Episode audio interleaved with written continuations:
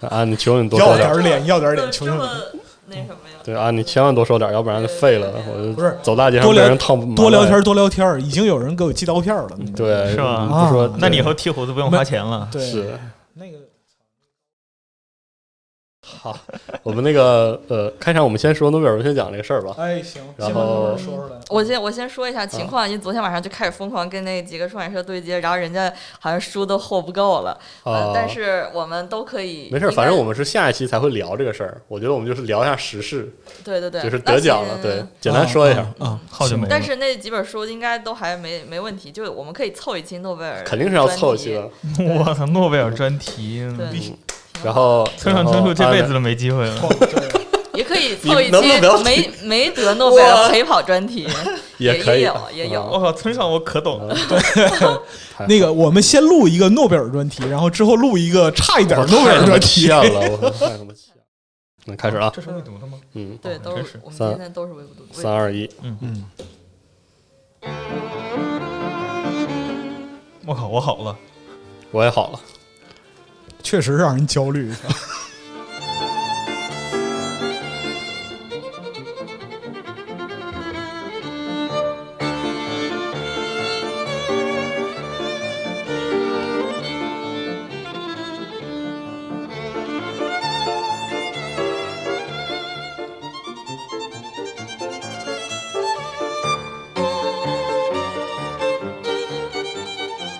大家好，欢迎收听最新一期的《加丢 AD 合适奇谈》节目，我是四十二。我是老白，我是安，我是冰。我哎靠，哦终太于激有动了，我太激动了，妈啊你耶！激动个屁！操，安回来了才是激动，对好一对个吧？好消息，一个坏消息，跪求好不对好好消息就是啊 安回来，对坏消息就是这个我跟幻想老白你坐自一己起想了。。阿斌和老白又坐又坐一桌。哎，我怎么也是坏消息了？我你们俩对这个事儿，咱们得辩证的看，你知道吗？你们俩单独出现好像都没有什么问题，不是无所谓你不能好无所谓你不能好用那个周楚除三害的逻辑来推测这个但事是儿。太可怕了。然后这个我们开始之前先说一下，我们录制于这个诺贝尔文学奖宣布对，的第二天。哎，然后这个非常逗的是，嗯其实在这个之前的一个月吧，我们就在筹划这个其中一位获奖的这个波兰作家，对，这个叫奥尔奥尔加 二家，啊奥尔加托卡尔丘克，对，一个嗯波兰女作家，是的的作品。然后我们其实早就这个，就是因为怎么说呢，这个供应商很感谢给我们的推书，然后给直接给我们推了一套嗯，这个作家。然后我们本来想说，哎，读一读吧，波兰的这个文学文学是吧？然后正读着呢，这边就得嗯就获奖，奖了，特别你看，逗就是因为我们是不是？嗯，就很欣喜啊，感觉可长以长点心，长点心。哦就是哦特别逗，因为昨天还没有宣布这个获奖的时候，就是认识一个后浪的文学编辑，一直嗯跟我们合作的，然后他就在那个朋友圈说啊什么我好紧张啊什么的， 对对，我们也看那个不知道咋回事儿对，看那个赔率榜什么到第三 了，紧张紧张对，结果没想到当晚上就得奖，真的他是不是买了他才紧张呢？ 人家出的书嗯啊，他他也许他买了，也反说正信仰？反正我不得不说，就是那个说点跑题的，就是在退出之前，就是这个欧洲文学挺有意思的。而且我记得我我上大学的时候，那一年应该零九年吧，还是那个一零年，有一个诺贝尔文学奖的那个作品叫《国王鞠躬，国王杀人》，嗯呃，特别好看。我当时就是虽然也没太读懂，就跟这本一样，就是我因为我直接就挑了一本这个太古和其他的时间在看，哇，真的没 读。这这期这个没看明白以是吗后如果我们真的有这个波兰专题，我也只能发挥一下我自己这个历史巨魔的身份了。真的，我 这个说实话，这个我我不太擅长读这种文学性特别高的散文，说不出个四五六来，啊，它那你读起来很有意思啊，对是吗所以我估计以后我们找个机会做一期吧，做一期啊，做一期。感觉我自己都被陶冶了。是吗嗯嗯，但是但是有些真的，因为他那个篇幅特别短，嗯，嗯然后我总觉得他好像抒发那个事情还没有进行抒发就结束了，啊，有一种戛然而止的感觉。呃，他没有戛然而止，就是他他起落都特别完整，哦，但是呢，就是起落又很快啊，就是这么一个感觉。 我就拉屎嘛，不就？你闭嘴，你知道一会儿就现场现场打人了，我跟你说，哎嗯反正就是说一下啊，这个书我们想着快点上架吧，朋友们，这个、哎，对大家想买也可以来合适买一下。嗯啊，嗯，嗯啊我叫二加哟，对不起，我就想玩那种烂梗，啊别不不别不别了别不不了不了， 嗯啊，讲我们进入正题好我们了，进入正题嗯啊，我们这期是我们这期的选题是这个名字很厉害的书，嗯，啊对不过同时要提的顺带一提的是，这个我们这期选的都是这个未读，对，给我感们谢提供未读，哎是的，然后还要打个广告，就是这个杭州核聚变嗯，现场，大家可以去那儿去这个未读的摊儿上，对好好买一下， 现买。对，现场买，现听现买，对对对对，就是现听现买哦，，让我想到了我爸小时候带我去那个边上摊，然后地上摆的全是书，你看哪个好你就买。啊说什么对呢？那个嗯我这个现现现听现买的感觉，就好像就是现场挑机、现现宰 现。 你期间们俩，嗯，有挺好， 没有，我我我再我再说一句，就是非常感谢，就是一直以来魏读跟我们这个合作特别好，是就吧以前一直也是在那个上架他们提供的一些嗯就是书籍，包括以前的海怪，还有什么恐哦，怖深的海艺术那本也是，深海对等等对等等很多嗯。你最爱的深海，对，嗯对，嗯，前我我们也给他们就是我们也推荐过很多他们的书，所以就是他们这次来核聚变嘛，就哎，希非常望大感谢他们家来啊，嗯呃去支持现场支持一下吧。是的毕嗯毕竟做书挺不容易的。是是，对嗯，行，好，那我们今天就是今天推荐的所有书都是未来自未读的，嗯，嗯嗯，应该分别是这个真名实姓，嗯，嗯，然后老白这是别别别别念这本儿，别念这本儿，啊这本儿对最后我说啊啊，那个我这本儿是《太阳系度假指南》，嗯，嗯，我这本儿叫《迷人的液体》，我发现被你们骗了，你们你们的名字根本就不奇怪。行， 我的名字是一想到还有百分之九十五的问问题留给人类，我就放心了。啊这本书名字特别特别吸是引的人。是我觉得这我觉得这本书你你来读非常合适哇，，太合适了对吧对对，然后都是上架了对附一本那是个的，是的他让我成长了，嗯啊，操， 你们俩不是那百分之九十五问题也不是留给你的，是留给我这种问题人类的。嗯行， 快，我再补一句啊，这个我们还会上架一本小册子，叫《宅人约会指南》，啊，这个我们留在最后说嗯啊屠龙之计啊，这就是扯淡的嘛，这不是。哎啊，别这样，别这样，别这我样，纸挺好的是 是行行，差不多得了，啊，行啊，好，那先个先先说真名实姓，对，先生真人实姓啊，先生真人，大家克制一下这这这期少剧魔少剧魔。对，这个真人实姓呢，其实不用特别多介绍啊。首先，作者弗洛文奇，推荐大家听一下这个老白的嗯，这个之前的我们的《何氏奇谈》的专题节专题目，嗯讲这个《深渊上的火》、这《戒曲三部曲》这些。对，呃那套书也是未读出的嘛。是的嗯，是是是，然后，因为呃就想说一下，弗诺文奇，因为他这种学术的思维能力，他的小说在对现实的影响上是这个呃那种效果是非常独特嗯的。其实很少有科幻作品对现实的影响是如此的直接，啊、嗯而且立竿见影。对而这本真名实姓呢，就还有一个非常值得一提的地位，就是他号称是，他其实也确实是啊，那赛博朋克真正意义上的先声。嗯他在呃威廉吉布森写出《万区三部曲》的《万城三部曲》的第一本儿，就是《神经漫游者》和《神经浪游者》的之前，嗯，就首先在《真名实姓》这本书上奠定了几乎赛博朋克所有的基调，嗯嗯所以这点很厉害，这点真的非常厉害。嗯呃，喜欢赛博朋克的朋友可以这个拿来看一下，嗯嗯，而且这本书。哦，在说这本书之前，可以预告一下，杨毅老师来嗯啊，来过，来过，对，给我们录了一套赛博朋克的这个专题视觉主题，文脉加视觉的嗯啊，我听完也是极受触动啊，啊，极受启发。听了之后波涛汹涌，波涛汹， 对对，又是一期波涛汹涌的节目哎，啊。反正这本这个真名实姓呢，就是做一个呃前赛博朋克，或者说就是在赛博朋克即嗯初期将那即将崛起之前，为它提供动力的一本小说。哎，非常非常重要。然后，所以呢，具体呢，我不想给大家讲特别特别细的，呃，这个书讲什么内容，我就说一下这个开头，或者说为什么它叫真名实姓。他要把这个互联网中啊，你想这个八几年的时候，其实没有互联网，是明是呃，哎，你别说， 是这样的，他以一个奇幻故事作为类比，说法师之间不能让自己的对手知道自己的真名，嗯不然就会被他置于死地。是在网络上也是如此。哎哦，伏地魔，啊，对，啊差不多是这个意思啊对，不许说那个名字啊，是吧嗯？这种，所以这个开场就是一个表面上是个悠哉悠哉的作家和写程序、写虚拟小说，他的意思就是那种虚拟沉浸式的小说的一个人，嗯背地里实际上是一位高强的黑客，但是在小说里他是被称为这个高强的法师，嗯他被人握到了他的真名实姓哦，嗯啊，然后这个开场就就就被 IP 地址被查了呗，还还挂着他的名儿哎啊，挂着真名儿，然后开场就被某部门查了，啊，就是这么一个故事就开始了。哦嗯、然后在这本书里，他率先提出了后来赛博朋克小说中一定会提到的一些概念，比如说虚拟空间，而且这个虚拟空间是一个完整的空间，嗯里面甚至还有虚拟的人格，然后还有这个虚拟的攻防。非常值得一提的是呢，他跟威廉吉布森正好就是相对应。威廉吉布森在《神经漫游者》里描述的虚拟空间那种禅意啊，和那种就是高度形而上的那个那个劲儿，嗯，高度抽象那种感觉。但弗诺文奇在《真名实姓》里就完全不同，对因为还是要强调，他是一个赛博朋克的先声，所以对你在里面读到的不是呃你认为的那种特别刻板或者特别标准的赛博攻防，不是那种黑客酷酷的，像什么《创战记》之类的那种是感觉。啊，他把赛博呃赛博空间中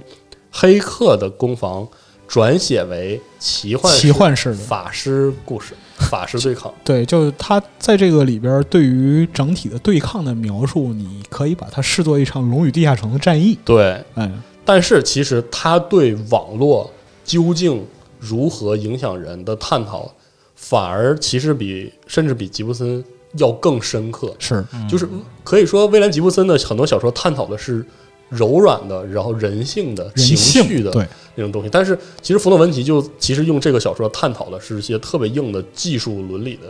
一些、哦一些问题嗯，，所以就非常的。就哪怕到现在你读也是非常的有启发性，是不是要实名制？我靠，就是嗯对，然后就不只是说匿名故事版很是故不事是要很存 在，不 许不许往这上面拐那个麦克挺贵的啊，别拿麦克打人。嗯嗯啊，不许往上面拐啊！呃就是反正就是它既是一个极好看的传统科幻小说，为什么说是传统科幻小说？它是一个特别解释点子、特别重视解释创意的小说，嗯嗯，而且还有一点就是它拥有一个。我认为啊，就是可能说千禧年之后，甚至二零一零年之后的科幻小说特别缺乏的一个特质，就是它应该有一种立场。嗯，就是科幻小说曾经在黄金时代，甚至哪怕是这种看似低迷的，或者是表达的内容很很负面的新浪潮时期，呃，科幻小说都充满了鲜明的立场。嗯，我要提出一种主张，我要提出的是这样的技术带来的这个社会好或者不好，嗯或者它可能会这样。嗯其实到到二零一零年之后，可能我们的幻想故事更多的趋向于要自洽，要读起来好看，然后可能损失了这种就是观点性的像东西像头枪一样的那种那种嗯刺，就是穿透力。但这本哦《真名实姓》作为一个一九八几年的小说，可以让你重新领会到那种力量，非常非嗯常棒。而且关键是，就他考虑到这个成熟年代，嗯，呃，他在当时能够很精确地把握住，就是网络对于人类社会的渗透性影响，嗯这个是特别难能可贵惊人的前瞻这性。是八几年是吧？对八几年，嗯对对，八四年应该是，他这个真的，弗洛文奇真的是某种程度上的代预言家啊，是是是，对，另一种意义上的代预言家啊。 对对特别凶手找到了，是是是，嗯，然后最后我要说一下这本书，啊，这本书有点有点诡异，就是嗯大家买的时候一定要注意一下啊。这本书啊，封面好 看，封面好看，而且很厚，哦，口香糖一样，但 对，但实际上《真名实姓》不是个很长的小说，这个对在序里冯诺文奇也抱怨过，说《真名实姓》这个尴尬的长度让他这个在出版上很很尴尬，啊，不长不短的，很嗯中是篇。是是，所以呢，《真名实姓》我们现在能买到这本书的编纂的模式，它实际上是十几篇文章的集合。嗯这十几篇文章除了《真名实姓》是小说以外，其他都不是小说，都是真名实姓启发的网络从业者对真名实姓的前瞻性的一种认识 啊，啊，啊，有什么这讨个论性的东西，网络如何连接人啊，然后这个密码和真名实姓中的这个网络政治学啊，嗯，然后说它论是文是吗？不能说是论文，有点像是专 栏。肖道修夫的读后感，嗯啊，所以这个书，请大家务必有这个有这个逼数啊，因为它，你把前面读完之后，到了一百七十九页，就是这个书四分之三都快过去了的情况下，嗯，才开始证明实性这篇。你知道吗？我在机场读了一个小时，我就我读了一个小时之后，我发现怎么续这么长啊？那那是不是可以我先把后面的读对了再回来？其实按照我个人的感觉，倒不如先让玩先让玩家读者啊啊，嗯，读完这本小说，然后再看看嗯你这再个这个看评论，在这二十二十年内受这本小说影响的人是如何看待这个小说，也看待我们现在的网络世世界的。嗯啊，因为它前前面那些篇都是特别特别精致的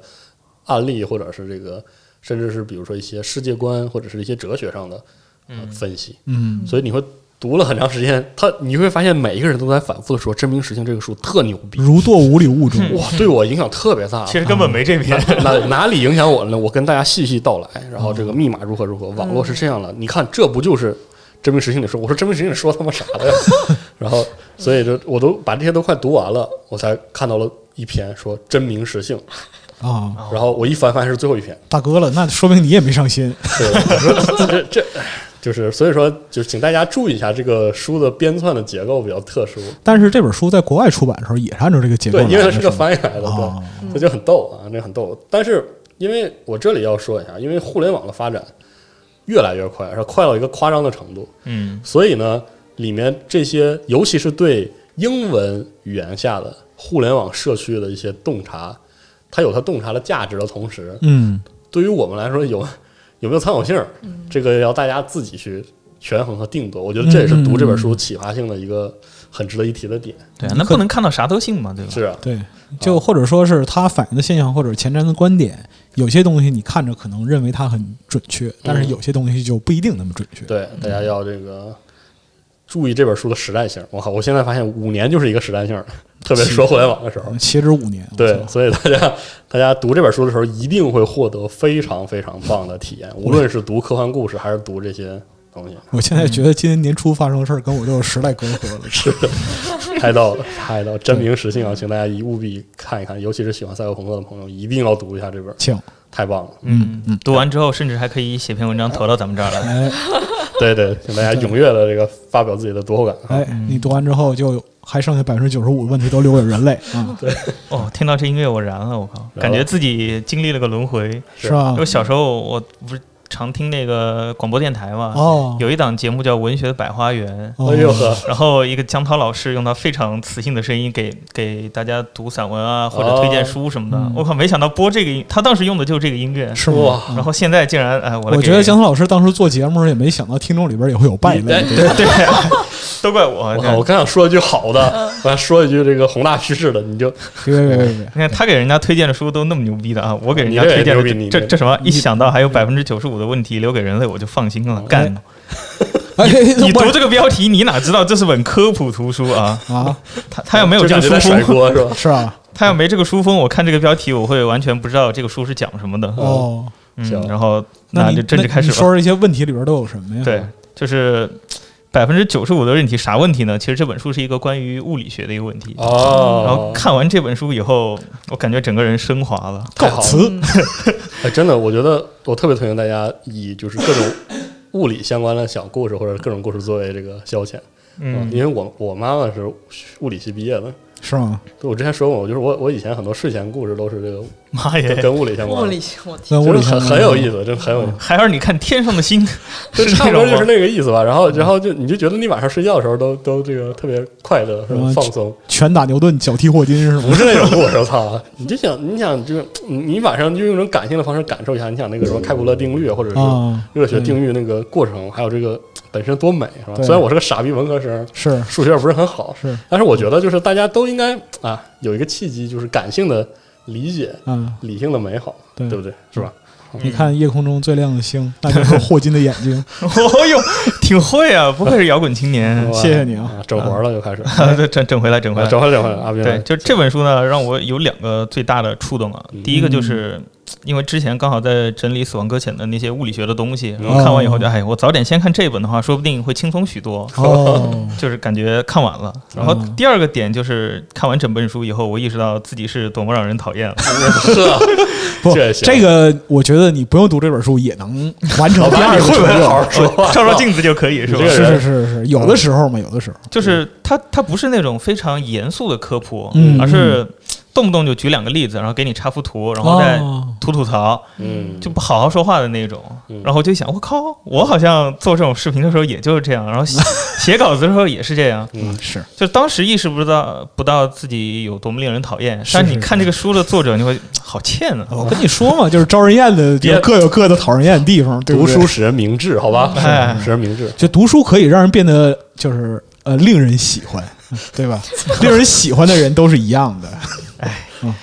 说回来吧，呃说但是啊，前面也说了他那么多不太好的东西，但这本书确实是一个装逼宝书，哎嗨神作。嗯哦操！就首先，你可以把这本书给别人推荐，就是给别人推荐的时候，嗯就其他人拿到这本书会觉得你这啥呀？我要看的是物理书，你给我看这东西，太不正经了，太浅了，我还不如去看什么什么教科书，什么什么。哎是嗯他就觉得不行，这本书不够正经。哦，但你自己，你送给他以后，他也不好意思推脱，他自己拿下来看了以后就，我靠，这个厉害！哎，我将来可以跟别人吹逼了，啊，啊，就是那种，就是他是以那种最不严肃的方式给你哦讲一些最严肃的科严学肃道话理。嗯题啊，这是人际关系动力学，宋书的哲学。这嗯对，然后它的分章节呢，其实也是全部都是问号的章节。就比如嗯说，第一章问你宇宙是由什么组成的，干了，我这谁知 道嘛？靠背嘞。是啊，然后你看来第一个问题很大，他第二章又问你那暗物质是什么？哦，我靠，我这头顶上出现两个问你号。看你你要我的宏大叙事，来来来，是是是，好啊，这第好三章就问你暗能量是什么，哦然后就三个问号了。哦就一直它的所有的章节全都是以这样提出问问题的形式来的。哦然后翻开章节以后，它第一面很可能就会先翻一张给你放一个插画，比如说问你宇宙是什么组成的时候，嗯，你就两个原始人在那敲石头，哦是吧我敲开来以后，说不定就知道这里面是什么，宇宙就是这个，哦，或者。它下面还有一个章节，比如第十章，我们能超越光速吗？整个一页就两个字，不能。这么欠，啊然后我刚反想过来，说，我希望能的，操，然后这反本过来我给觉得你这本慢书风慢格解释很适合你，是吧？ 对对对，不能还行，我我不乐意了，所谓书如其人，我要闹了，对，然后然后这两个作家，说实话我不认识。哦我操，然后他在介绍自己的时候，也就说，呃，你要研究物理学会有什么方式？他给你研究了一个列表，你选了一个什么学科，啊是实验物理还是理论物理？学下去，然后一个分支是，嗯，你很牛逼，得了诺贝尔奖；第二个分支是研究几年没啥结果，像我一样写本科普书算了。哦这么再回逗头对回头看完以后，才发现写科普真的是一件很难的事情。是的，是极限功夫，我我亲身体会，真的，就你要把一个概念在不涉及那些专有名词的情况下讲得很轻松，讲得很明白，是件非常难的事。是是，但是牛逼的是，这本书做到了。我又喝，哦嗯，哇，它它呃，印证它标题的那个，还有百分之九十五的问题留给人类啊，它真的不是在整本书里提百分之九十五的问题，嗯而是它只提百分之五的问题。哦哦然后你发现你连百分之五都不知道的时候，你会意识到剩下的百分之九十五压根啥都不知道。哦哇，就是说对越来于越大大，对于大部分的问题来讲的话，我们是处于连这个问题是什么都不知道的情况。对嗯对，还有一个就是之前准备一些节目的时候，我会想到，就是发现现在很多人的基础物理学知识还是比较滞后的，哎，是的，就包括咱们的物理学教育，可能很多都还是在经典物理呃观上的一个我我东记西。得你前两天不是在办公室展开了大学物理大调查吗？对，是，就对我就是发现，包括我自己啊，看这本书的时候也是，它是以一个经典物理世界观的一个底子来给大嗯嗯家嗯介绍现代物理学嗯就进化到一个什么程度了。嗯就比如说，有一些科幻就觉得啊，超越光速或者有虫洞是什么样的关系，嗯然后他就说，这个在经典物理史观上看起来不可思议，嗯，但在微观的或者说爱因斯坦的相对论理论下，它是能实现的。然后它是怎么实现的？嗯，嗯对然后我们还有哪些做不到？就有一个深入浅出的剖析哎。 说到这儿，我想说个特别跑题的事情，嗯就是也是我跟一个朋友聊天的时候，他提到了。他说：“其实我们现在社会意识真的已经滞后于社会存在了。嗯，比如说，我们成为大众知识的物理学知识，其实还是工业早期时期的对，经典物理学知识。但是，你想，难道我们不是已经进入信息时代了吗？难道嗯不应该让新的物理学知识不再只是奇闻异事，嗯而是成为了我们日常知识的一部分？不应不是按理说不应该这样吗？对不对？其实其实咱们的理论物理已经停滞了有一段时间了。嗯我们想现在到应用的物理，包括路上跑的车、天上飞的火箭，都还是几百年前牛顿那个时候发现是的一个是东西。是是，你提到量子物理，它的那些量子纠缠等等，嗯可能量子纠缠和量子计算机还有一点应用，你剩下的这些东西在现在的实际是的生活中应用相当少。你在想嗯民间的这种观点，就总觉得这些东西有什么好理解的，或者这只是好玩而已。我但觉得其实不，按理说它不应该，它应该是一个现代社会中的公民自行知识的一部分呃吧。，我觉得是这样的，不是说现代就是现代人没有兴趣去了解这些东西，嗯，而是你在日常应用之中所接触到离得的太这些远东西嗯和前瞻理论嗯，的距离太远了。嗯你身边用的每一个东西，它其实都是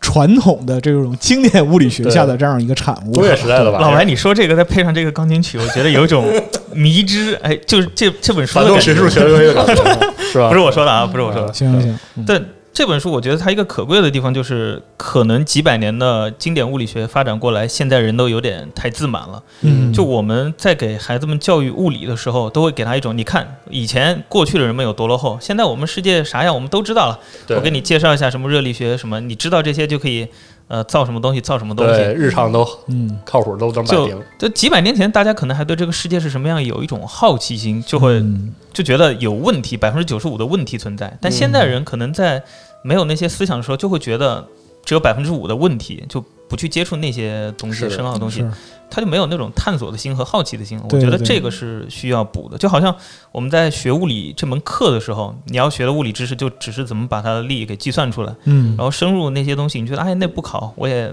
不在意，我就没有对它的好奇心。是是是，甚至它是啥样，我都完全不想了解，我只是想知道哦，薛定谔的猫这个挺有意思，我可以装个逼，对嗯然后收集一个信息点，但你不知道它这个知识树是怎么建立起来的。是的，嗯我觉得这本书就是一个，不管是从初二开始刚接触物理的，还是哪怕到现在对一个现在物理发展都没有一有个兴趣的，嗯理念的人，都可以看这本书。对，嗯，太适合我了，操！最好的是里面有插图，看起来很快，是的， 看起来很快乐。嗯 好，然后他他的那些梗都是，嗯、怎么说呢？就作者自己觉得这个梗好像还挺逗的，然后别人嗯 get 不到的时候，他也会去问自己的家人，就嗯举一些比较逗的例子啊什么放进来。嗯，然后后来也专门查了一下这个作者，发现他跟里面那插画长得还挺像 的。是吧？是就所以说，这个人就本来本质上来讲是一个巨魔，只不过凑巧去研究物理了而已，对不对？巨魔的眼睛里都是巨魔。哎，我们能不能不要每期节目都出现哎巨，魔但？是行他行这个作者写了这本书，但是画也是他画的，是吗？呃，是有两个作者一起写的，哦然后具体也没说是谁画的。哦，反嗯 行正我是打算看一看。嗯，嗯，应该还是挺有意思的。对，对还挺有意呃思的。就主要是成年在成年人的世界里边，其实很多时候对于不了解的领域就，怎么说呢，就有点缺乏敬畏吧。嗯，嗯对嗯，可以这么说。比较就麻木。嗯因为昨天那个办公室里还讨论过，就是高等数学除了菜场买菜之外还有什么用这这种话题对。但是因为我们的现代世界是与基础科学密不可分的，就嗯任何的学科进步或者说是科技的发展，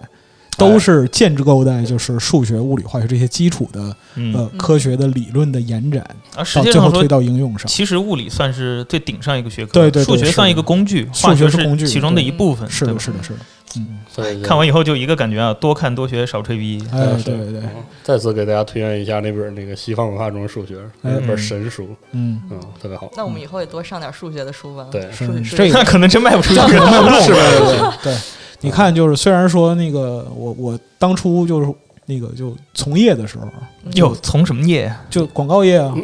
对啊，你我问 的这问那怎么办呢？菜场买菜吃壶卖笑没有那样的，我们广告业卖身不卖艺，知道吗？哦是吗？对啊，就当时就暗下决心说，将来有难怪在广告业没干下去。是啊，就人说他老妈什么呢？人老珠黄不值钱了嘛，老大嫁作商人妇，我这秦月浮梁买茶去，哎，我作为一个广告商人系重毕业义的轻别离，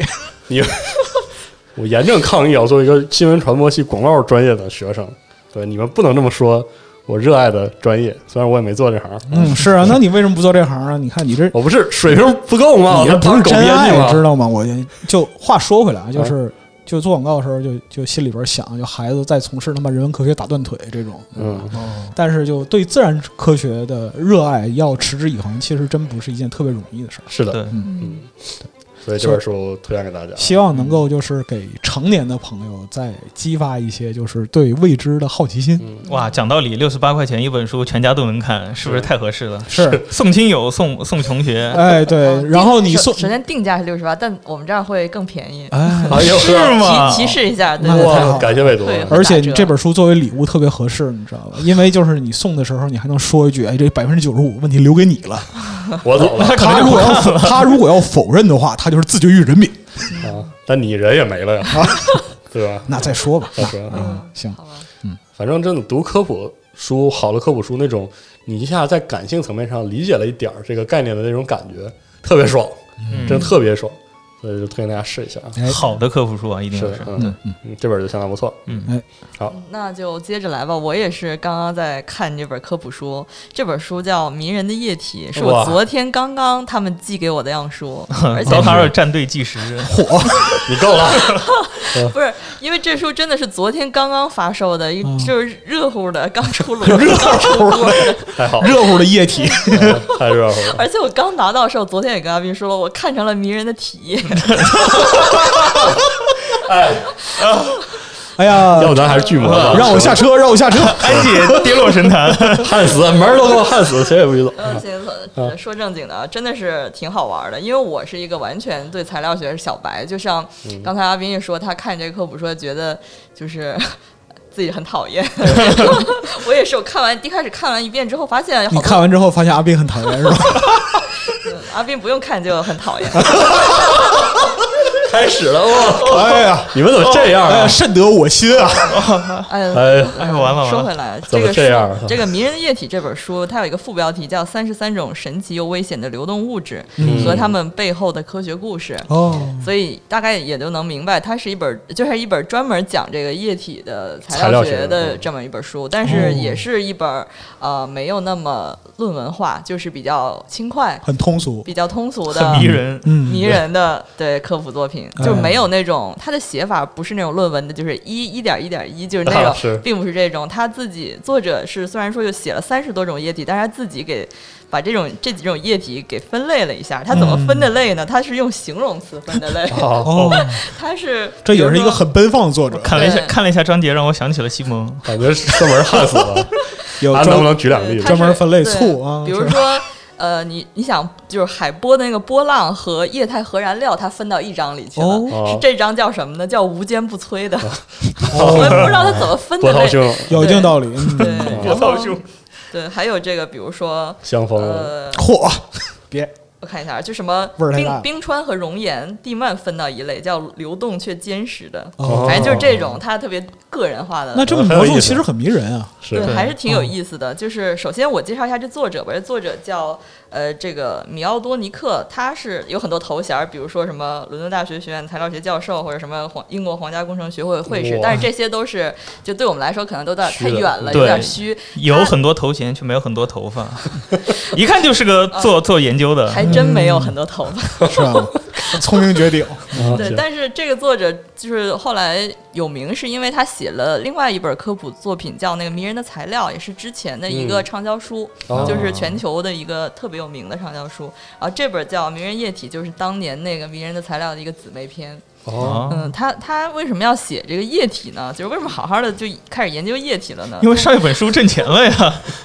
你够了，我要我要这个戒严你了，哈哈 我我不知道怎么接了。是我也不知道怎么接。呃，因为他在这个序言里提出了一个一个小故事，我觉得还挺有意思的，是我们每个人都经历过，但是可能我们没有深想过的事儿。哦嗯与液体就的是接触，对，他是说有一次他自己他去坐飞机，然后他那个行李里带了花生酱、蜂蜜、香蒜酱、牙膏，还有一瓶麦芽 whisky，然后全部被没收了。很危险哦，然后就是因为这个事儿，然后他就觉得特别生气，他就说， 就是说从，因为我们知道从二零零六年开始，机场的这个安检是不让你带一百 ml 一百毫升对对以对嗯上的这个液体就随身带的。是的，但是你想，那是二零零六年，现在已经嗯九零一二年了，我们还是不能带一百 ml 以上的液体就是进过安检。那为什么都十几年了，这个我们的这个材料学液体还是没有对啊停滞不前？我们的安检怎么还是检测不出来？就什么是这个清白的液体，什么是不正经的液体？啊这我们是还是无法去分辨。啊，这个就是作者写这本书的一个就是前提吧。哎，还真是问到我了，是嗯是，啊，对。没没说让你让你对，解答，没啊对啊没说让你怎么样。就是他他这里面提到说，因为比如说这个硝化甘油，它是一种易爆品，嗯但是它的分子结构和花生酱是很相似的。嗯，对，所哦以就比如说，它们其实都有碳氢、氮氧等等，嗯或者说，因为现在不是因为有很多种的，比如毒素、毒药，或者是漂白剂，或者是病原体，你你就是在液体中，它是根本分辨不出来的。就是以我们哦现在技术，我们想在机场安检、过安检的时候，马上就分辨出哪些是好的，哪些是不好的，这基本上不可能。所以还必须得让你掏出来。对，啊对是所以这个故事就是作者在序言里就是嘚啵了一大堆，其实就想说明这个液体是看起来很平常，但是我们仔细想想就发现它其非实常复杂特别复杂，其 实他就是想让花生酱享有自由旅行的权利。是也差不多吧。买票对，嗯所以这个作者就是从序言这个在飞机上的故事开始，他把每一章的开头都设定在飞机上的场景。哦，比如说，他讲这个雨和云的这一章的时候，他就会讲，然后我在飞机里看飞机那个窗外对看到云，然后下面我开始讲这个云，对，但是他讲什么熔岩啥的咋讲？反正每一章前面都是跟飞机有关，它这个结构就还挺用心的。但是 就我就就读的时候有有点搞笑，但是就觉得 它真的还挺能串的。啊挺纠结这个事 儿的。行嗯，嗯，然后其中呃，刚刚也说了，它是用一个比较呃生动的语言去讲这个材料学嘛，嗯，呃，但是其中这个该讲的、该硬的这个知识，还是相还相对来说比较的怎么说比较硬。如果大家就是想看的话，还是可以就是那个深入的去去去看，并不是说全部都是那种搞笑的语言。哦，嗯该该有的知识还是还是都有。但我觉得最让我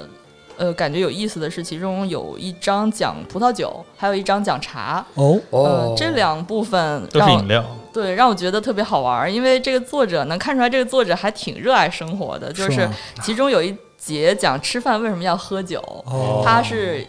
从一个材料学的角度哇就给塞，你分析为什么这个葡萄酒喝了以后，你再吃这个脂肪含量多的食物，比如说肉或者就是油多的东西，你会觉得好吃。对哦，吧？比如说这个，你看，比如说是单宁会怎么样去分呃分解这个唾液中的蛋白怎么样，然后等等的，从这个比较专业角度告诉你应该怎么吃的香你。看这时候有文化人讲为什么喝酒，你英说国人太厉害，对，，你看东北人就只能说酒是粮食精，越喝越年轻。是就是你看咱我都们不这儿会就这只能说一个卧槽，哎，对都在酒里。我都不说话就干了呀。哎，它这里面就讲，比如说喝红葡萄酒，你应该配牛排或者三文鱼，然后喝白葡萄酒，你要配什么什么。然哦，后嗯为什他么们有的选择， 为什么这么说都是有根据的。为什么这个白葡萄酒要冰镇喝？因为这个冰镇喝会就是因为液体温度的不同，嗯会改变它的香气或者怎么样哦等等的。所以你在读这个书的时候，并不只是学一些材料学知识，结果还学到很多生活小窍门儿，是你知道吗？哦酒配对啤酒配什么喝呀？配摄像头，老铁张火啤酒配寂寞， 啤酒啤酒不配。 啊，是是，不配不配。对，这哦对，还有茶的那一章，我觉得也还挺实用的。他说啊，这个茶是什么？泡茶的水温决定了，当然是决定茶的口感，好像还决定了这个呃咖啡因的含量。嗯，所以你要是想喝一杯就是咖啡因含量特别高的茶，嗯就是我今天晚上我特困，我就要冲一杯浓茶。嗯其实你需要用这个水温非常高的水来对沏，这嗯样就比那个用就是低温的水来沏，呃，沏出来的咖啡因含量高。嗯就等等这种生活小窍门儿， 在这本书里都有提及茶。精啊，可对以对对，所以哦，我以为还挺你我以好为玩你儿说那个作者是茶叶成 精呢，没有，我说是陆羽那本 哦儿，对不哎起，呀我才反应过来，茶是啊，好吧，就反正我我我觉得科普作品好像也不涉及剧透什么的，是反正就对是对，而且他读的时候你也不用按照他的顺序来读，你就翻到一章就读就对了。嗯就你想要对的你想看什么你就就看。然后是我我是觉得说这本书是一个特别好的，就是怎么讲碎片时间读物。嗯，嗯，啊，在飞机上的读物，其实就是把这些科学常识，呃，鞭辟入里的给你讲，对用很有趣的方式给你讲出来。对，嗯而且这个每一章都很短，所以说你就看一章，然后放上去，第二天再看一个别的，哦啊完全不影响第阅读。二天就不会看 了。第二天还是可以看一下，是的，就每个人家里的就是厕所里总会有一本在那儿摆了好几年的书，厕所里摆一本迷人的这是夜敌人的固体， 液体可能就得看医生了。够 了，妈的，嗯，我我觉得这样、嗯这样说有点对不起这本书，这本书这还挺好的， 对啊，这多有意思的一本是书是嗯吧而？且挺合而且还有那个彩图，它是、哦它写这封面上写着彩图版，其实这里面呃彩图不是特别多，嗯啊，对，但是关键的图还都是彩图，嗯哦所以呃我觉得挺挺有趣的。其如实果也是大家图有文兴并趣。茂的。对，也是图，因为这种科普作品，你不图文并茂的话，就很难引起别人的兴趣，是的嗯还是得有配图才行。嗯对，安姐那本书比我这个科普就正规正 经许多。啊，而但是我突然又想起来，我在 YouTube 上以前特别沉迷的一个看的一个账号，就是他是那个一个专门就是讲材料如何如何的啊，短视频。啊他最牛逼的地方就是说会花重金做动买画是吧？ 不是，他是真的，就买那个真的，买要真么的材料是吧，嗯要么巨危险，哦要么最奇怪，然后就现场给你。给演演示而且他那个演示方法 明显是很不正规，你知道吗？就特别，就总觉得他要把自己炸死。真是俄罗斯人教小孩怎么关然机后我灵就。 对看了我就是直冒冷汗，但是就是很多时候你你就很难说以这种特别草根的质感看到那个各种化学试剂或者一些材料的那个演示，哦所以很有意思，很有意思。挺啊好嗯对，就是所以这个这个书其实我因为就昨天才拿到，所以更没看完，但是看了其中的我感兴趣的几个页品，嗯，就还挺挺好玩的，推荐大家也来看看。如果你对材料学有兴趣的话，嗯嗯，好，其实行不光如此吧，我觉得科普书其实不是说真的要教你这个领域的固体的知具体的知识，而是让嗯你对这个领域感兴趣，然后意识到自己在这个领域之前的了解有多么不够。嗯，嗯，是的，哎，嗯，好，行，轮到你了，白行，行，啥都知道，广大司机别别别，同志。不能不能不能！ 这本书我看了之后，我觉得我就不不是很知道这些东西。就首先这本书名字叫《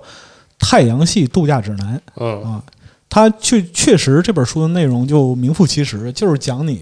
在整个太阳系里度假，从能去哪儿地球出发嗯能去哪儿，从最内环的水星一直到最外环的冥王星哦啊。而且就是这本书的有意思的地方是在于什么呢？它真的写的非常严谨，就是按照一个度假的流程。嗯，来写的，你不是说去做星际探索，啊，你是去那儿闲着，你是去嗯到那儿去玩儿、看体景儿验、观察嗯啊。那么就比如说，你如何在水星的湖泊上荡起双桨，类似那于我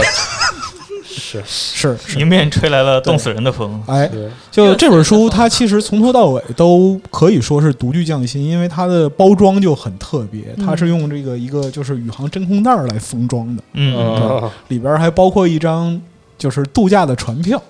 啊，还有一套就是各个星系的留念的明信片。哦嗯对，啊，那包装特别有意思。我第一开始拿到样书的时候惊了，想就怎放么到微波 炉里对，怎么嗯会是这样的包装？对，感觉不灵不灵的，对这是因为感觉就这是早年的就是宇航食品的包装，嗯对对，对，有意思，就是这样。然后包括说它里边讲到很多东西，其实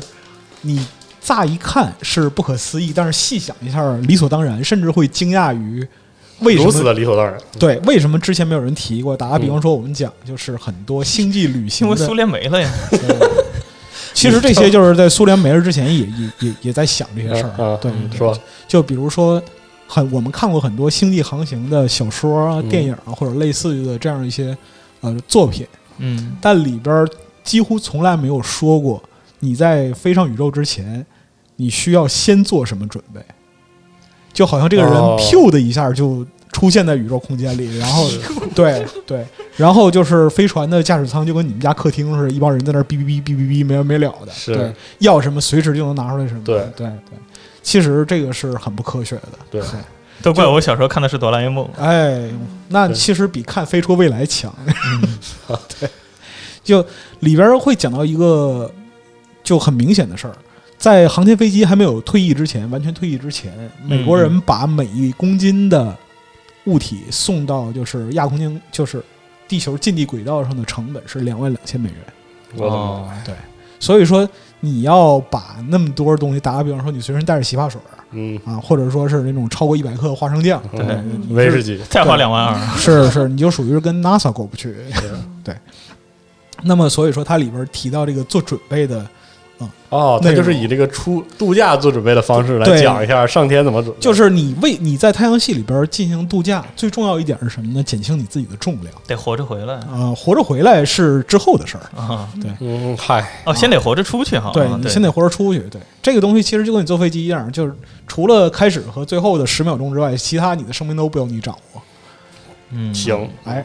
那么就是包括说，像做准备里边，你收拾行李的时候，你最需要记住的一点是什么呢？嗯，啊，这是很多人都会忽视的一点。你看我，我就也是没上去过呀。对，就是说你在地球上嗯，无处不在的空气，在太空里是不存在的，对，啊嗯所以你带的东西越多，意味着你可用于呼吸的空气越少。哦哦，对，我是应该这么想啊，对嗯对，那么就是里边儿还特别提到，就是像你穿戴整齐，就是你上太体空，面一对点对，你要体面一点，就是在是太空中被冻成冰块儿的时候，让后来者发现你就至少咱摆一个好点儿表情，表示就是人类文明碎片是这样的。对我就一手哦指天，然 后一手指地哎， 对然对后再放一手，不要停下来，对，但是是他他这里边就讲的非常的稳健，可以说是非常稳健了啊！就我们不用扎实这个形容词，嗯是啊，嗯对，就是真安静啊，哎这个太就空中真安静啊，是就比如说像你在购买宇航服的时候，要特别注意尺寸是否合体那不废话啊。是吧？我这个合体是有有概念的，啊，就在移动的时候，它不能造成任何挤压，因为太空是真空的，它和你在空气环境下测试是不一样的。那一挤压会怎么着？一挤压呢，它就会造成一个动一个区域，这个区域叫做侵入区然后呢？嗯啊，就比如说像人的结结合区，比如说像啊腋嘎叽窝啥下的、腋下嗯男男人 的裆，对，这里边特别提到一点，就是裆部是最大的侵入区。嗯啊，对于男人来讲的话，啊，你你如果不想就是每移动一下都遭受重锤，你就要自己想好啊怎么选择这个宇航服。所以说我们在那哦还有这个讲究？，对，所以说我们在那个很多就太空漫步或者说是类似的这样一些啊、影像片段里边看到宇航服这个东西为什么比人的尺寸大那么多，哦，就是为了不在空中它真空移动中造成这个侵入区，哦，懂了是这个原因。嗯对，那比如说像手套需要保证质量和舒适度。嗯，啊，就为什么他要强调在太空中嗯要有舒适度？就首先你在太空中一个最起码的要求是，你的手腕儿要能自由活动，这样才能保证你随时抓住身边儿经过的东西。哦，对我在太空上看到老白飘了过去，我就抓住了他，哎，我也出去了。啊，行，是这样的，对。所以说它里边儿有很多很多，你可能就是在日常的刻板认知里边儿忽视掉完的全想不到。小细节。嗯他在这里边会提到很多。那至于说是到了各个星球之后，他提到的内容就更有意思了。我，你们可以把它看成一本是就是太阳系范畴内的这个就是 Lonely Planet。嗯，哦，对，嗯就推按荐照给所有的 Warframe 和 Destiny 玩家。就比如说他告诉你，你到了天王星之后有什么好玩的，哪里好玩，哪颗卫星好玩嗯，啊？这颗卫星上有哪个景点儿你值我得跟你去？说，我作为一个 Warframe 玩家，想到的都是上面有什么任务，对嗯贼他娘难刷啊！哎突然感叹号，是对，包括说是你到了哪颗星球上，你去哪儿买纪念品什么的，这个他都给哦你有交代。对，抓把土不就得了？ 对我要能带得回来，我就每个都抓 一把。呃，你给我数你个呃一你二你三给我四抓五把木星土来。是没有这 个拿瓶儿蒯一下嘛，是吧？所以说，他这个书其实是非常嗯妙趣横生，很有意思的。那嗯么这个和他的出版商也。就是出那个写这本书的这个机构其实也很有关系，嗯它其实不是一个正经的，就是书商。啊嗯，这个机构叫做游击科学哦， （Gorilla Science），它是一个英国的复古未来主义嗯科幻机构。游击游击科学，哇呃，很很治逗安，战科学，很逗。他们是零八年成立的，嗯哦然后他们在那个各个国家，就是在欧洲的各个国家都有一个很小的站点儿，啊叫做跨星系旅行社。哦，敌后根据地， 哎，就是如果说你想进行一场跨星系旅行的话，你就找他们办理这个业务。星星之火，听起来有点像吉考斯转站啊，是是是吧？没我们要不要起诉他们侵犯我们专利有呢？没有没有，其实不是一事嗯儿啊，别起诉了，收购吧。行行行，好好好嗯。那就是在他这个机构里边，其实最多的成员的身份是什么呢？是天文学家和天体物理学家。嗯就是他们把致力于把这种就是宇宙天体的认识啊、太空航行啊这些东西的科学观点，以嗯这种就是非常科普的方式传递给人们、哎嗯啊，对，包括说是一些具体的就是像各个星球上的一些细节嗯啊，这些东西其实是很硬的科学内容。嗯啊，火星上的奥林匹斯 山，哎，是啊对对对，包括其实不只是火星，包括就是说金星哪个湖最大啊，嗯啊类似于这种这还样的有彩图呢，对，有里边有彩图，对哇对对对。所以说这本书其实论到寓教于乐的话，我嗯认为它真的是很厉害。而且我特别喜欢的是它的，它基本上还真的就是英文瓶装书的大对小，我喜欢它大小啊对，对一只手就能握对住，对特对就别嗯对，好有点像那个 Lonely Planet 的大 小。对，对是哦啊对是，就是特所别以像说真的是，就因为它本身来出这个书的时候，它就是按照一个旅行手册的方嗯式来出的。如何好玩儿，对，它更考虑到就是。打个比方说，我们设想这样一个场景，就是你在一个飞船上，啊，窗外是就是广袤的宇宙，然后一颗行星，可能是木星，可能是土星的光环，嗯，从舷窗边擦过，你手里边拿着这本旅行手册，说哎，我看到这个了，哎，你看看我在，我看看我在打个木勾儿哎，我在木幺二上能看到什么，类似于这种发个微发个那个呃，发微信，对对这对个微博，发朋友圈儿啊，差不多是这个意思。嗯所以说这本书其实我是鼎力推荐的，因为就是从各个角度来讲的话，它都是一本很优秀的嗯，手册，值得推荐。嗯，对然后就我们这次介绍最后一本儿，这个其实是我们介绍最硬核的一本书啊，就是在哎科普里边儿最硬核的啊太，硬了。这是完全的科学道理啊，宅人约会指南。科学道理个屁！ 我 配吗？对啊，宅很好，一起宅更好。哎，就你看，就你都没声了是吧？说实话， 这前书我拿它翻到，就是好像前几页就写着一个一篇叫什么“治宅女”，然后写着说，如果你是女性的话，这个书可能不是特别适合你，然后安姐就把书合 上然后就了，默默合上了。哎，女权警告啊！我还想卖什么特殊啊宅人怎么可能有人约会？是，嗯，就约会的就开除宅籍是吗？啊，退团我了不配。啊！我想到了以前集合大型社会实验，我配，呃，我宅吗？ 哦我我配吗？对，我配 吗？但是其实我觉得他续写的还是就挺就真挚的啊，就是在这个网络时代，约会的方式已经改变，热辣撩人的条形文本早就取代了感人至深的表白长 信。骚话现在又把他们取代了。哎，多亏了谷歌和脸书未曾谋面的男女之间，所谓的第一次约会也早已名存实亡。和眉目传情相比，人们更习惯在聊天窗口下摁下一串省略号，或网者恋成牌为现或者实上牌局 DOTA 哎，而郑重求爱和骑士精神已经多少显得有些过时了。是，那么从前，我也像一个把屏幕模糊的任天堂 Game Boy 紧紧握在手里的老玩哎家，渴望回到单纯美好的过去。装什 么？ 这装什么玩意儿？你是得有多恨呢？老白都写不出这样的东西，对，那时候人们不会跳进任何一个聊天室，刚问完对方的年龄、性别和地址，就我迅就速回他进两个入问真号爱模式啊！对，当时在酒聊里都是询问完之后开骂，啊，是是是是是，对。但是就它本身来讲的话，讲的就是说我们现代科技本身来说嗯，让我们的一切时间都变得碎片化了嘛。嗯，那么它其实说的是这个，就是碎片化的现代生活里边有哪些东西是你约会的时候能用得上的，他他这个是约会，有时候是线下还是线上的但？线上线下都有。因为啊它是以一个就是游戏闯关的那种写法，就是因为它是全彩的一本书嘛，嗯就是嗯而且它纸是特好对以对宅人的方口吻去写，啊，所以就好像那个闯关闯到第一关、第二关，然后第一个阶段怎么样约会，然后第二个阶段怎么样啊，就是对对那种的。啊哦，对，就比如说像那个它里边讲的约会，就是如果你有幸能通过第一次约会嗯，啊，对你已经通过了生存战，那接下来的话就是考验你的发展。那第二次约会的禅宗与艺术啊，它用什么来做比例呢？用用 FF 七来做比喻，嗯对就是比如说像那个，就是 FF 七把自己老婆都约死了，不是你不能这样啊，嗯那对，就他讲就是 FF 七里边儿这种就是呃系统或者说是世界观啊，嗯，就这个 materia 是一种生命源，它是这个世界的精神能量，能够赋予万物能量。那么关键是它能让你的武器、盔甲与不同的晶体结合，提升它们的战斗力。所以呢，你的第二次约会也是如此。操！他再多说一个字节，我要抽他。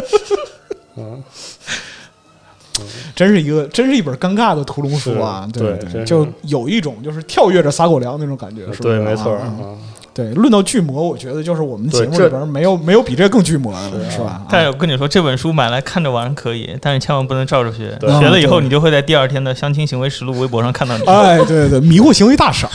你知道吧？而且我看他这里边就提到的内容也非常迷惑行为啊，嗯你知道，就是第二次约会为了给人造成一个良好的印象，你需要举办什么？你要需要举办一场宅趣味野餐，我尬死我了，玩尬了是吗？啊，开始了，这是那种能尬到挖地的那种啊情他况想跟我啊。比赛，对玩尬的对，他告诉你说你要带上什么呢？就是你要带上红白格子的，就是任天堂的那 个 FC 的红白格啊有子的有那味儿野了餐，有那味儿了啊！对，或者说是那个你给你给他带一本他最钟爱的漫 画啊，哎呦我去，然后对对，那肯定是你本别子说啊。了，然后 就是或者说最是钟爱的他提供漫画对他提供一些就是那个非常适合就他臆想中的这种目标读者的一些漫 画，嗯不不是漫画，水龙就是镜场所，比如说街机 厅啊，嗯，对，水龙镜水龙镜乐园。对对啊对，，对，类似于这个，我有能耐去那儿了，我还看这书，是不是你们，你就算能去乐园，你能掏得起钱吗？这种是啊，是啊，别说了，啊考虑到就是对不起，我我对不起，我说我说这有问题，你接着好好 说，不要讨论这个啊哈。对，就它关键是在于什么呢？他提出的这个观点就是，你在这个就开始和发展恋情的时候，你就把它当成一个游戏，就像一个 RPG 那样，对你去完成任务也好，或者别学这个啊，哎都别学这个故事。充分告诉我们游戏害人呐。啊，对对对对，那就是包括说你和就是心爱的姑娘在一起的时候，你 聊什么游戏才能不无聊？这有点难吧？ 嗯，我跟大家说啊，哎呀我严肃认真的说，你要想谈恋爱，你需要的是独立健全的人格啊，然后一个负责任的状态和这个得体的行为，嗯还好吧有一个还有一个优秀的父亲，老白，你这啊，你这样会教坏你的女儿的，什么？我女儿我又我又不担心，对对因为你不优秀。好好跟 大家对啊，是啊，嗯，好好好好说啊，就是真的就是，要么你觉得这个单身挺好，就单身挺好啊。呃我如果觉得你要我你要谈恋爱的话，你就好好的这个让自己这个做一个人啊，完整起 来人啊，别天天光巨魔，你看着阿斌说这话，别天天都整活儿，就除了整活儿啥都不知道是吧？就是你得我不宅，谁请我约会啊？ 就就总之这总之这本书呢，就是如果说推荐它的话，我认为就是一个猎奇向的推荐。嗯， 对嗯对对对，就是你看了它之后呢，你可以就试着拍一些里边小段子，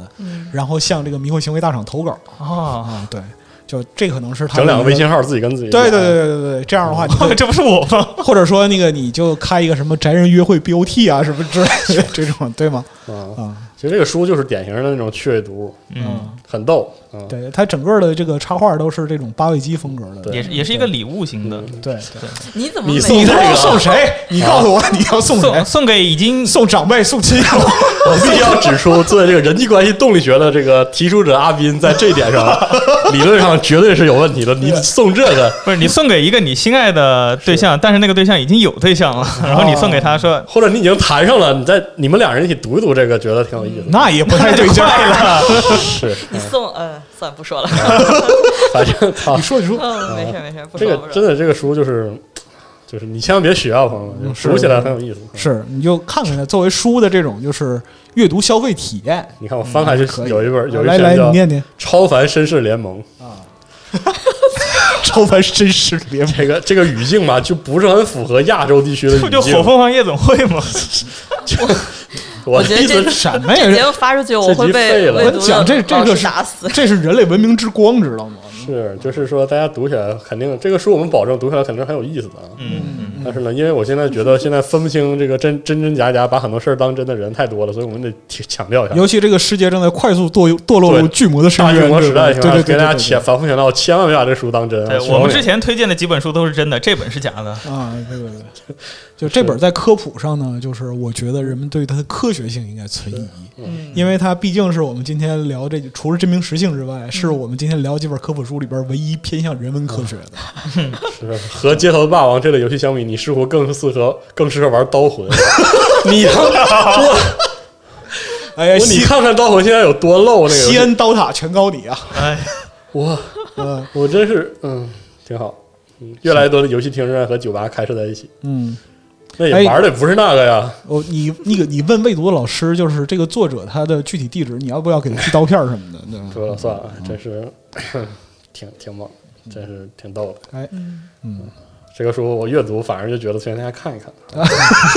大家可以办一个阅读会啥的。你们可以不信，但书还是得买我。推荐大家，比如说买一个，就一口气儿来合适，买个五六本儿，然后大家办个烧一小本这个啊，小聚会，小聚会不是买买五六本这本儿，哦， 然后呢找五六找五六个人来了之后，饮料发完之后，一人发一本儿，嗯，然后一边读一边这个交流一下，沟就通一下线，线下真人快打。对，把那些有对象的没对象的都拉来，都看一看，主要是拉有对象，看有不对象嫌事儿不嫌事儿大是吧？对对就对是，对对对对，就死死道友不死贫道嘛。对，你像我我上大学的时候，我们那个我们年级有一个组织叫做光棍堂，在哪儿？在圣彼得堡吗？光棍儿堂，对，在沈抚高速交界处。 光棍儿堂， 对，感觉比我们那个什么酒文化研究委员会还他妈没有没有没有，奇怪我们那时候就是大二的时候有一个组织叫做光棍堂，然后我我是其中一个堂口的堂主。对，就是你一个人。不不不，然后我们有很多人，就是所有的就是单身人士，其实都是我们的潜在群众。然后我们的主要的这个就是行动纲领是什么呢？撮合天下单身，嗯，对，然后再把他们拆散。 沈阳社会稳定的根源问题找到了，我操，对对对对，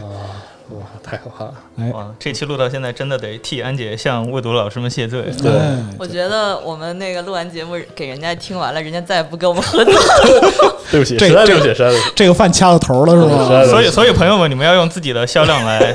替我们找还回是来请啊大家多买，请大家多买啊。对，这个这个就就你这个行为不能让听众买单，对吧啊！对确实有一说一，纯路人书都是好书。嗯，确实啊，这个翻译者这个梁涵老师其实翻译的很好，我感觉我看了一下里面的一些就是游戏相关的，其实翻得很到位，嗯，嗯，而且就是这个人啊本身作者也挺懂的，里面提出的一些举的例子也很合适，什么《飞出个未来》、乔治马丁啊，是是是是是，就是对，但是这个就是这个人论点很明显，就是脑对洞，，对不能这么说， 算了算了，文化差异对。是啊文化差异嗯确实是文化差异是是是，行，行吧。行，那还是提醒大家一下，就是在杭州核聚变，未读也会有自己的摊位啊，哎欢迎大家到场去体验感谢大家的支持，哎啊，就是现场体验新鲜热辣的新出炉的未读书品。哎是，你说你跟家里人说我去核聚变了，然后啊他们还说去什么漫动漫展，回来以后买了几本书回来，家里哎人都对你刮目相看。 哎，对，然后还给拿送亲友、送长辈，哎，你拿一本《宅人约会指南》送亲友、送长辈。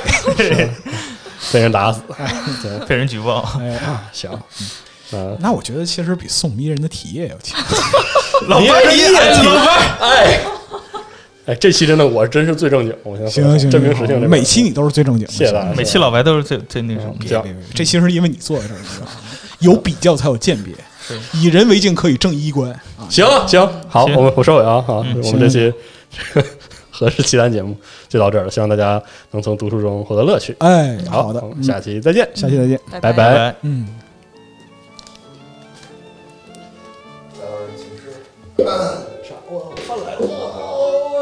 我操！我正美的秀发，正美的秀发都被压平了。